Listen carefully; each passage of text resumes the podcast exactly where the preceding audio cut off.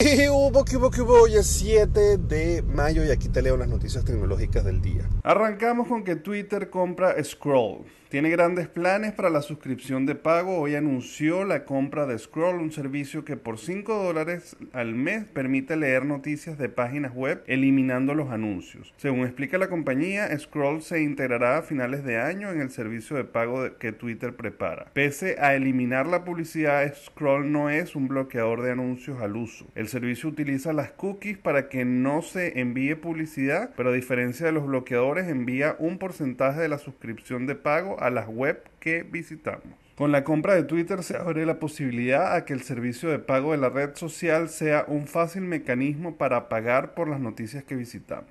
O sea, básicamente este servicio lo que hace es filtrar la publicidad, como hacen muchos de los bloqueadores, para que puedas ver la noticia sin tener que estar viendo tanta publicidad, pero ellos comparten un poco de eso con el medio de comunicación, lo cual hace pues definitivamente mucho más competitivo. Twitter que ha tenido sus subidas y bajadas fuertemente, pues ha logrado por muchísimo tiempo. De hecho han anunciado también pues que ya sacaron la competencia lo que es el Clubhouse, pero bueno, de esa noticia comentaré en más detalle mañana. Por otro lado, tenemos que adiós a Calibri, Microsoft pide ayuda para elegir la nueva fuente predeterminada de Office. Han pasado 15 años desde que Calibri sustituyó al Times New Roman y Ariel, o mejor dicho, Arial, como la fuente predeterminada de Word, PowerPoint, Outlook y Excel. Ahora Microsoft ha encargado cinco nuevas tipografías Sans Serif para acabar con el reinado de Calibri y está pidiendo ayuda a todos los usuarios para que podamos escoger cuál va a ser esa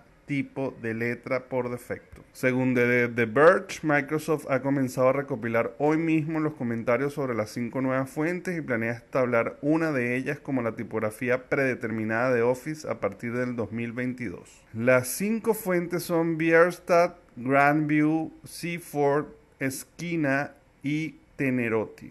Complicados los nombres, deberían ponerle 1, 2, 3, 4 y 5 y ya. El hecho es que las cinco fuentes ya las vas a poder probar desde hoy mismo en Office 365 antes de que Microsoft elija la ganadora. Como saben y como lo he comentado otras veces, pues Office 365 en la versión web es completamente gratis y pues desde ahí puedes entrar y hacer todo tipo de pruebas incluyendo estas cinco. Bueno, señores, muchísimas gracias por todo el apoyo. Ya saben que me pueden conseguir en todas las redes sociales como arroba el y también se pueden suscribir al canal de YouTube o de Spotify para que reciban estas notificaciones todos los días. Nos vemos mañana. Bye bye.